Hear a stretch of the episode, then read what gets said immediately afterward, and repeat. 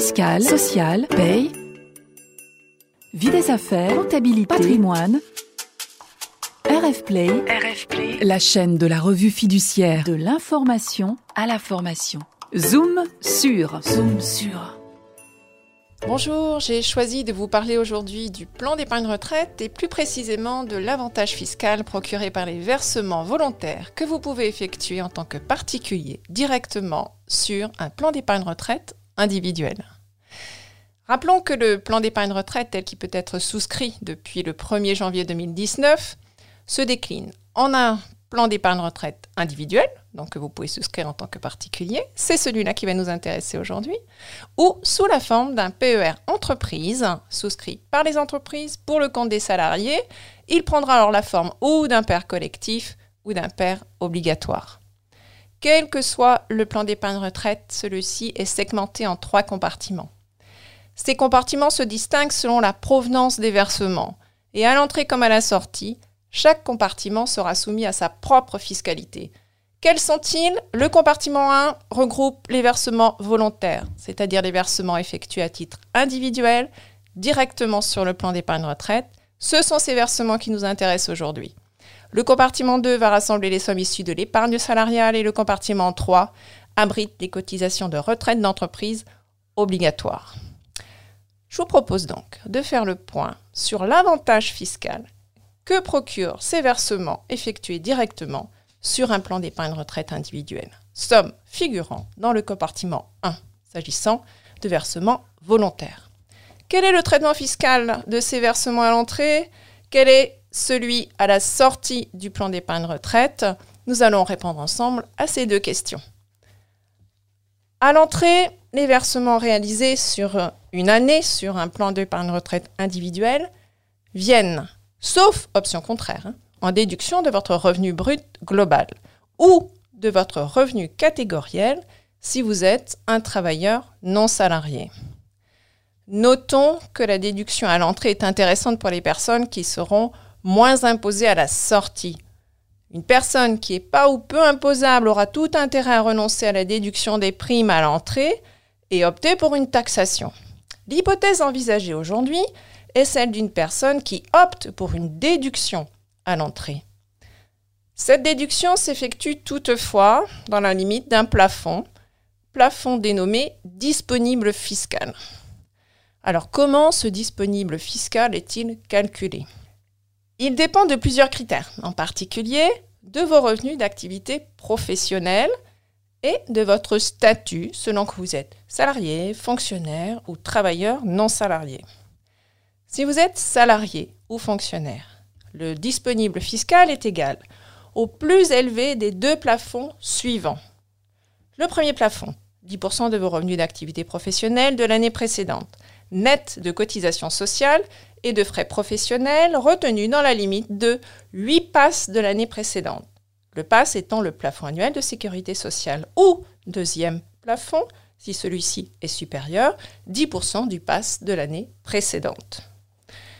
Notons, pour que vous puissiez vous y retrouver, ce montant est réduit des cotisations aux primes d'épargne retraite constituées dans le cadre de l'activité professionnelle. Deuxième hypothèse, vous êtes travailleur non salarié. Le disponible fiscal est égal au plus élevé des deux montants suivants.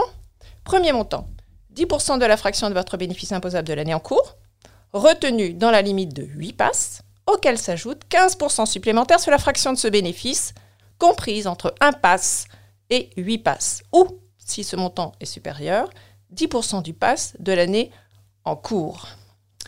Je vous ai volontairement détaillé comment était calculé le disponible fiscal, parce que ce disponible, vous allez en avoir besoin. Il est indiqué sur votre avis d'imposition établi en 2020 pour les revenus de 2019 sous la rubrique plafond épargne salariale. En effet, si vous voulez bénéficier de l'avantage fiscal, vous devez vous reporter à cet avis d'imposition. Ce plafond est indiqué pour 2020. Notez qu'il est augmenté ce plafond des plafonds non utilisés des trois années précédentes et que vous pouvez encore utiliser. Ces montants, en effet, se cumulent. Autre précision relativement importante pour que vous puissiez bénéficier au maximum de l'avantage fiscal, cette limite de déduction est globalisée pour les couples mariés et les partenaires d'impact soumis à une imposition commune, et l'enfant rattaché au foyer fiscal du parent bénéficie de son propre plafond. Ce qui veut dire que les versements effectués sur le plan d'épargne retraite de l'enfant n'entament pas le plafond de déduction fiscale des parents. Cet avantage fiscal dépend de votre taux marginal d'imposition. Plus celui-ci est élevé, plus la réduction sera intéressante. Par exemple, vous êtes soumis à la tranche de 41%, vous effectuez un versement de 2000 euros sur votre plan d'épargne retraite individuel, vous allez bénéficier d'une réduction d'impôt de 820 euros. Cet avantage fiscal a une contrepartie. Les versements effectués sur votre plan d'épargne retraite sont en principe bloqués jusqu'à la retraite. Alors à la sortie, nous y sommes, à l'âge de la retraite. Qu'est-il possible de faire? De débloquer ces sommes sous forme de rente, sous forme de capital, ou de panacher ces deux modes de sortie, rente et ou capital. Si vous choisissez de débloquer à la retraite sous forme de rente, la rente est taxée à l'impôt sur le revenu dans la catégorie des pensions et retraites et bénéficie à ce titre d'un abattement plafonné de 10%. Elle est également soumise aux prélèvements sociaux au taux de 17,2%, mais après un abattement qui dépend de votre âge lors de la transmission en rente et pouvant aller jusqu'à 70%. Si le déblocage se fait sous forme de capital, la fiscalité est la suivante. La part représentative de l'épargne est soumise au barème de l'impôt sur le revenu, mais est exonérée de prélèvements sociaux. La part des intérêts produits par le versement est soumise au prélèvement forfaitaire unique de 12,8% ou sur option barème de l'impôt sur le revenu, auquel s'ajoutent les prélèvements sociaux de 17,2%. Attention, lors d'un retrait, il sera donc important de vérifier l'impact sur vos impôts avant de le réaliser. Il peut être judicieux de privilégier plusieurs achats étalés dans le temps plutôt qu'un achat ponctuel important. Si les sommes sont en principe bloquées jusqu'à la retraite, il existe cependant des cas de déblocage anticipé. Ce sont les suivants. Ils sont liés à des accidents de la vie, par exemple invalidité, décès de l'époux, du partenaire, surendettement. Vous pouvez également débloquer vos sommes pour acquérir votre résidence principale. La fiscalité appliquée en cas de sortie va dépendre en fait du motif du déblocage anticipé.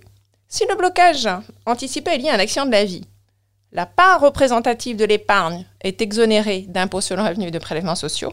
En revanche, les intérêts produits par les versements donnent lieu au paiement des prélèvements sociaux au taux de 17,2%.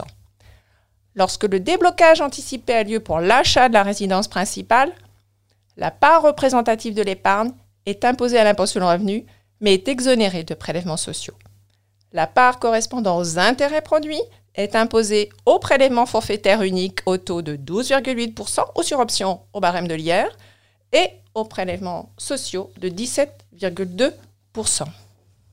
Au final, hein, la condition d'accepter de bloquer les sommes jusqu'à la retraite et de rester vigilant au moment des retraits au niveau de la fiscalité, le plan d'épargne retraite peut s'avérer fort judicieux pour préparer sa retraite et bénéficier d'une réduction du montant de son impôt sur le revenu.